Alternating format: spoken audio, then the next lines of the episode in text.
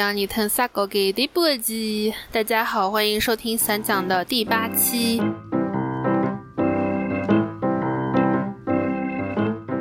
现在是二零二三年四月六号的晚上七点四十八分，我在一座叫宜春的城市，然后这里有一个叫温汤镇，就好像是因为这边的温泉比较有名，就他们的水里面都有一种叫硒的矿物质。今天就买了一张动车票，从长沙来了宜春，再从宜春的高铁站坐了三块钱的公交车到了这里。找了一个酒店，然后酒店的话，它是在阳台上面就有一个汤可以泡澡的那种。这边真的好冷啊，我们出门都没有带够衣服，因为当时出门的时候重庆的天气还挺暖和的，就有点想当然，就没有带很多的衣服。所以我现在很期待录完要回去泡那个热热的汤。今天的话呢，是我这一次回国整整一个月，所以呢，想要聊一下这一个月里面我的一些感想。嗯，因为在这一个月之前的话。从二零一三年出国以后，比较长期的回国的时间可能是二零一四年过了一个暑假，就大概过了两个月多一点。还有的话就是二零二一年的暑假，我也回去了，大概两个月不到一点。还有好长一段时间是在隔离里面度过的。在这个之间的话，可能有回来过三四次吧，每次回来就是一两个星期就走了。这一次的话，也算是从出国以后回来比较久的一次。并且这一次回来的心态也很不一样，因为以前回来的话是我知道我之后还是要离开的，所以我就是抱着一种匆匆过客的心情吧，就带着一种游客的心情，每次回来，比如说去找朋友的玩的时候，朋友都是会那种你难得回来一次，我请你吃饭。但这一次的话，因为未来没有一个东西在等我，我也没有一个时间说我什么时候会离开，所以还是抱着一种嗯比较放松的心态吧，在这里生活。但其实这段时间的话，就有两个多星期吧，都是在生病的状态。就刚回来的时候是有点感冒，然后就人一直很不舒服。之后的话呢，又有因为肠胃炎的问题，大概一个星期的时间都很不舒服，所以呃有不到一半的时间都在一种很难受的状态里。呃，最近的话呢，终于又好了。所以我和朋友在出来旅行中，因为我们俩都买了南航的随心飞嘛，所以就就是没什么事儿，然后就出来逛逛这样子，没有什么特别的目的。出发和回家的时间都比较随意这样子。我现在的话呢是坐在一个亭子里面，这个亭子的顶部是一个荷花池，就还挺好看的。然后我想了一下的话，可能可以从两个方面分分享吧，不管是已经决定要回中国的朋友，或者只是回来度假的朋友，可能。都可以参考一下吧，就有一些东西，因为我觉得回来之前还是会有很多的猜想和想法，有点不太清楚到底会怎么样。先从好的开始说吧。众所周知的话，可能大家都会觉得说回国就是很方便，外卖很方便啦，然后淘宝也很方便，手机支付的话几乎到处都可以。就我到现在为止还没有用过任何一张纸币或者硬币之类的，所以就都挺方便的。当然，这个方面的背后是有很多社会问题以及很多安全的问题。这个的话，可能可以放到不喜欢的部分讲。嗯，然后另外一点的话是觉得语言沟通也很方便。比如说，在美国的话，用英文也沟通也是完全可以的。但是怎么说呢？中文还是会有一种亲切的感觉吧。另外的话是我发现这个事情就是不是应该放到不喜欢的部分讲？想要提醒大家，就你的身份证和手机号码一定要保持住。因为我刚回来的时候，身份证是过期了的，然后是过期了一年多。之前的话有让我妈妈帮我去问过，他们都说，至少我老家那个派出所他们是不愿意做远程的这个补办，因为已经过期很久了嘛。看了一下，在中国的话，除了上海吧，上海应该是就是全国哪里的户籍都可以去上海办，然后你也不需要说在上海有租房啊，就必须要有个暂住证之类东西。但是其他地区的话，基本上都是你必须起码有一个暂住证吧。但是我就什么都没有嘛，所以我后来还是坐了个飞机去了一趟浙江找我姐玩了几天，顺便把身份证办下来的。这样就来回还是花了一些钱。如果你的身份证快要过期的话，一定要记得让国内的亲戚帮你去问一下，能不能远程办理。这样的话。就可以嗯减少回国时候的一些麻烦，但是我发现因为要去办理身份证，我还去坐了两次飞机，就是要飞到浙江和飞回来嘛。机场的话都是有自助的机器了，就你可以说，比如说你今天身份证忘记带了，或者是你的身份证过期了的话，就只需要去一个机器上面自助的办理一下那个临时的身份证明，就还是挺方便的。所以就算是身份证过期了的话，坐飞机至少还是没有问题的。还有一个的话就是手机号码，因为基本上不管你干什么都是需要一个手机号码，这个的话就还有点麻烦。我之前的话是把我的国内的手机号码就去移动的营业厅，其实你现在在手机上面都可以办，你就是跟他说我就要一个八块钱的服务，就那个八块钱的话，你就可以在国外，至少在美国和新加坡都是可以收到短信的。但是我后来的话发现，从去年九月份开始，我那个手机号码它就收不到国内的短信了。我当时也没有怎么多想，这次回来之后就发现，嗯，回来之后还是收收不到，就打电话给客服，客服就说因为我的手机号码被限定了。所以就不是特别清楚到底是为什么，并且觉得这个事情非常的霸王条款。我明明每个月他们还给我扣话费呢，但他就把我限制了，就限制了，就只能接电话，别的都不能做，不能打电话，也不能收短信这样子。并且因为我的身份证过期了嘛，所以他也说不能办，所以是等到我收到了我的身份证新的身份证之后，第一时间把我的电话给恢复了。后来的话又发现我呃身份证过期了嘛，然后他也会说在中国的银行卡你就一定要更新你的身份证明之类的。所以我在拿到身份证之后，也试图在他们的 app 上面就上传我的身份证什么的，但是无论如何都办不了。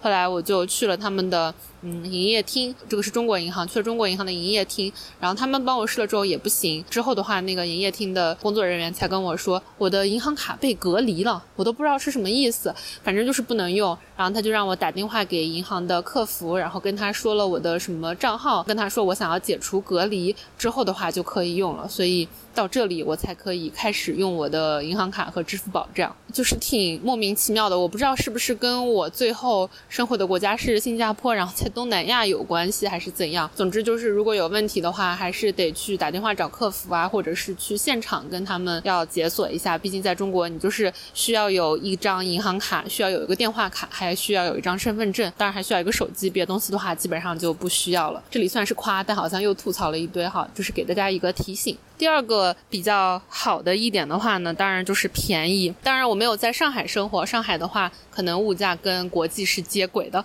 但至少我这一次出来玩啊，或者是在生活的城市的话，就还是比较便宜吧，至少跟新加坡比起来。就对于我这种目前没有什么收入的人来说的话，还是在中国生活要便宜很多。贵的地方肯定也是有啦，当然贵的地方也是有哈。就国内的消费还是非常可以的。如果你想要去那种很高端的地方，肯定都是有的。嗯，只是说就满足我的日常生活的话，还是挺便宜的吧。下一个我很喜欢的地方是，我发现就每个城市的话，那些独立的咖啡店都真的好多。至少我去的时候，就如果人不多的情况下，我在那边坐一下午的话，就也没有任何人会说咖啡也很好喝。嗯，并且的话，就我我之前去独立咖啡店的话，都会就很紧张几件事情，就因为我觉得一个好的可以让我自习的独立的咖啡店，那它最起码就是得咖啡比较好喝吧，就至少能喝得下去。还有一个的话是必须要有卫生间，因为如果要坐四五个小时的话。嗯，就很经常会需要用一下卫生间这样。另外一个的话是需要充电，虽然我现在不是特别需要充电了，因为就一般都是带电脑出门，就一个下午的话肯定电源是够的。但是偶尔的话会需要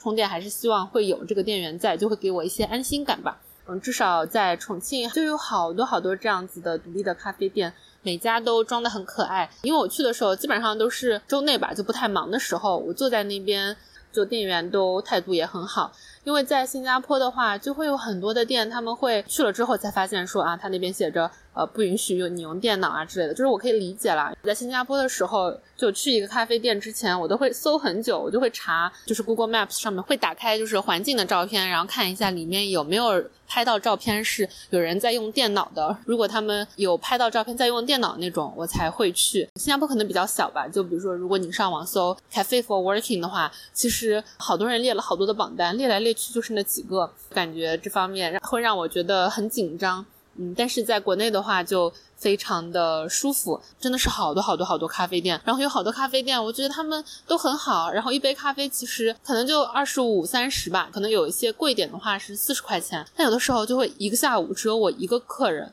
只有我一个人去了，然后他们感觉好像也没有在做外卖，所以我就会很担心，妈呀，这个咖啡店他是不是就希望他。开久一点这样子，就我会莫名其妙替他们很担心这样。第四个我很喜欢的点的话是，我觉得这个也是跟我现在的生活状态有关嘛，因为我回来的话也没有在上班，就不需要说每天早晚去通勤。我除了会去咖啡店的话，一般固定的话还是会去做复健之类的，所以做复健的话，我也会把时间安排到早上迟一点或者下午早一点，这样子的话，我就可以避开早晚高峰的出行，就会觉得还不错，就不会被堵在路上的感觉，就觉得生活还比较安静一些吧。总之，这个的话可能也是因为不上班，所以带来了一些好处，我的生活精神状态也比较舒缓一点吧，并且比如说你想去私教啊，或者是约复健的话，时间上面。因为我比较 flexible 嘛，所以就也比较好约。想要去做什么的话，都是可以去做的。所以真的不上班好爽啊！就上班真的好耽误人呢。好，那下面的话就来聊一些我觉得不喜欢的东西。这个的话就开始吐槽模式。嗯，第一个不喜欢的话就是抽烟。我这次回来还没有去一线城市，所以我不太清楚一线城市是怎样的。但至少我在的这些城市的话，室内是不禁烟的。这一点让我真的觉得很难受。因为我去一些咖啡店啊、餐馆啊之类，他们的室内都是不禁烟，每个桌子上面还都会放烟灰缸，所以就经常坐下来就坐了一会儿，就发现。嗯，旁边怎么传来一股烟味？然后是有人在抽烟，我就觉得我这一个月在外面抽的二手烟，比我过去十年在美国和新加坡抽的二手烟都要多。而且我本身就是对这个味道特别特别的敏感，因为小时候我生活的环境里面的话，就抽烟的人不是特别的多。包括我爸，他后来应该我忘记什么时候了，反正我还挺小的时候他就已经戒烟了。嗯，平时在学校住宿啊之类的话，也不会有人抽烟，所以我真的非常非常非常讨厌这个味道。而且因为会经常打车，然后基本上，嗯，我好像就只打到过一次女司机的车，就很好闻。但剩下的时候基本上打的都是男司机的车，真的百分之八十的车都挺臭的，就是那种烟味。但这个事情就，反正不是我个体能够努力去改变的东西，所以就，嗯，只能祈祷我以后去的咖啡店里面少一点人抽烟。第二点不太喜欢的是，虽然就避开早晚高峰嘛，但人真的还是好多啊。就比如说我去医院里面看病，因为生病了几次嘛，就会经常是需要排队，嗯，排很久很久的那种。像之前去做肠胃镜的话，去做了一次胃镜，我们就是早上八点半就到了，然后结果最后等到我坐上的时候已经十一点多了，等了三个多小时。这一点的话，就会觉得有一点太辛苦了。第三点的话是，很多地方空气质量都真的有点差。我觉得我最近回来一个月的话，已经都有点习惯了吧。就今天刚好在动车上面，我还听到一个，就一个小姑娘，看起来可能就五六岁吧，就是奶声奶气的问她爸爸，是不是马上就要雾霾了？然后说雾霾的话会怎么样之类的。雾霾这个词是我大概上大学的时候吧，才第一次听说的一个词。就现在的小朋友已经是。五六岁可能还上幼儿园就已经知道雾霾这个词了，我就觉得就有点挺不是滋味的吧。而且空气质量差的话，我就会觉得我好像回来到现在就一直每天鼻子会一吸一吸的，就会有点鼻涕啊，或者嗓子不是特别舒服这样。而且经常会觉得空气里面有股味道，嗯，但是就一直在中国生活的朋友可能都觉得已经没有味道了。但反正我觉得是过一段时间就会习惯了。第四个的话是因为我会去练车啊、找私教啊，然后以及做复健之类的，就会觉得就是 schedule 的这个意识比较弱吧，嗯。可能是好事，也是坏事。就就比如说，如果大城市生活或者是在国外生活的话，至少我的习惯就是，比如说别人要约我做什么事情，我第一反应是好的，让我掏出手机看一下我的 calendar，看一下我的日程，然后我们来找一个时间。那我们说好了，那天十点钟的话，我就会十点钟出现这样子。但是在国内的话，发现很多时候，嗯，大家的这个日程的安排都比较的随意吧，就没有那种我要提前跟你约好啊之类的这样子的。意识对我来说的话，就会有一点点不太习惯，就觉得，嗯，那你为什么不早点跟我说呢？就我会想要根据这个东西来安排好我的行程。虽然说我现在也没有上班，也没有做什么，所以我的行程根本就非常的 flexible。但这个事情的话，也会让我觉得有一点点不舒服，可能也是需要时间去克服一下。然后最后一个的话是觉得，就周内的时候真的还好，因为我说周内的时候，经常咖啡店里面都没有几个人这样。嗯，但是周末的话，比如说我如果还是去咖啡店，特别是去一些比较好看一点的咖啡店的话，就会有很多人在那边拍照打卡、拍照打卡这样子。就就觉得现在好像拍照打卡都已经是一种社交活动了，就不是说哎，我们今天去喝个咖啡吧，然后我们聊聊我们的生活啊，聊聊近况啊，就聊聊任何你感兴趣的话题。至少我看到、我观察到的一些在咖啡店的这个活动，就是整个社交活动就是。拍照和打卡。就是他们会结伴一起嘛，两个人或者很多人互相给彼此拍照片，然后就会不停的说，哎，头高一点啊，眼睛看这边啊，之类之类，就是教对方摆造型啊之类的。然后就拍完了之后就会一起修图，修完了图之后就发小红书啊，或者是发到社交媒体上面。我只是有的时候会觉得，在咖啡店里面听到的对话都是这样子的，会有一点，嗯，就觉得有一点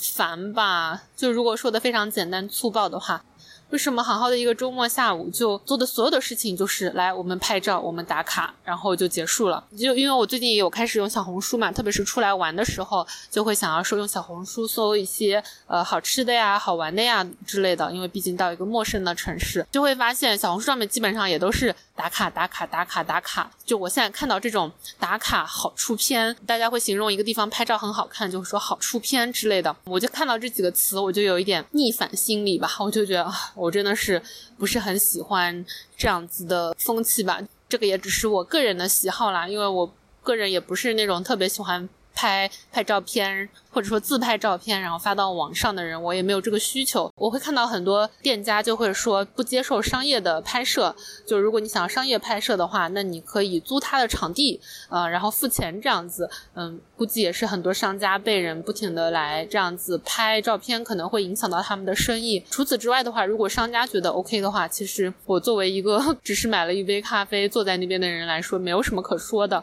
但我会觉得这一点会让我觉得有点奇怪，这样。那以上的话就是我这一个月的一些喜欢和不太喜欢的地方吧。嗯，其实这一个月还是很蜻蜓点水的生活着这样子。对了，还有一个喜欢的地方是我上一周在重庆的一个书店里面做了一次活动，啊，大概讨论的话题是如何运营一个女性的社区。呃，我讲了一些关于他乡的事情，到场的都基本上百分之八九十吧，都是女生，而且大家都是讲中文嘛，我就觉得这种感觉可能很久没有感受到了。就当你在说一个事情的时候，大家都是懂的。然后就比如说，呃，有人说一些网络上的梗的话，就所有人都可以立即就 get 到你到底在说些什么。就比如说在那个活动上面，就也就是。是很让你觉得啊，虽迟但到。大家开始讨论了一些话题之后，基本上都是女生在讨论。有一个男生就发言，怎么说呢？我觉得那个男生的发言就是非常非常的典型吧。嗯，他上来就是说，他也看过一些女性作家的书、女权的书，呃，然后就开始罗列名字，什么一间自己的房间啦之类的，然后就开始罗列了一堆的名字，来显示说我。我是有有这个知识储备的，我不是一个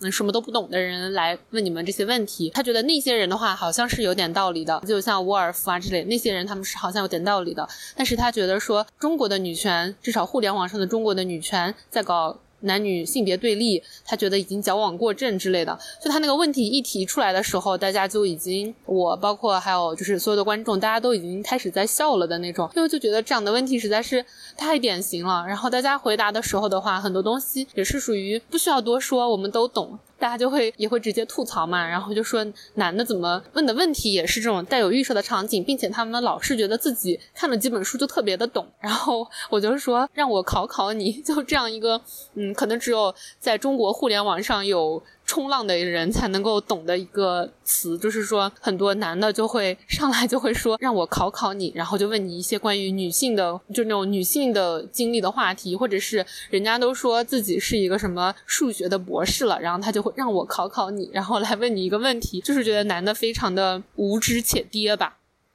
所以我当时就接了一句让我考考你，这种话就属于如果你把它翻译成英文的话，可能你需要很大的篇幅才能去解释说为什么让我考考你是一句很搞笑的话，为什么一说出来的话大家都能够一起笑出来。但是在中文世界的话，就嗯说一些这种 网络上很搞笑的事情的时候，就非常的轻松，就所有人一秒就 get 了。我觉得这个的话也是可能在国内做活动啊，或者是跟人交流的有的一些好处吧。就那天做了那期活动之后，觉得反响还挺好的。然后我自己也是觉得，很多在中国生活的女性可能确实比较缺少这样子的一个场景，这样子的一个场合去和比较同温层吧，就不一定说大家所有的观点都一样，但至少是有一些基本共识的女生一起来讨论一些女性的话题。想了一下的话，之后也可以继续在中国做活动。下一周的话会在成都，四月十四号周五的晚上会做一个活动，所以这是一个小小的预告。如果那天。在成都的朋友，呃，可以关注一下我们他乡的公众号，应该过两天就会发活动预告了。就是希望是一个他乡的线下见面会。当然，如果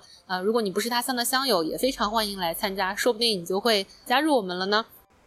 哦，对了，嗯，还有一点比较喜欢的是，可能跟 schedule 的那部分有一点相关吧，就。嗯，因为其实想要在中国做活动的话，也是三月中旬的时候，有一天坐在咖啡店里面突然想到的。然后当时就跟朋友说了，其实也没有一个特别清晰的计划，或者是一个特别周全的一个方案这样子。但是后来的话，也是在朋友的朋友的朋友的介绍下，就认识了重庆这家书店的掌柜。我去参加了一次活动，跟他们线下聊了一下，说了一些我的想法这样子。之后很快的话，他们就说那好，那就下周五来做活动好了。从我认识他们到我。去他们那边做活动，也就是一个星期的时间，中间其实也没有怎么聊天。一方面的话，肯定是，嗯，他们会比较，就是他们的风格就这种比较随意的风格。另外一点的话，也是会觉得，可能就是文化上的这种亲近感吧，就会觉得好像去做一次活动也没有什么关系。总之就是觉得在国内做这些事情，当然这个大环境是非常的恶劣哈，就说的。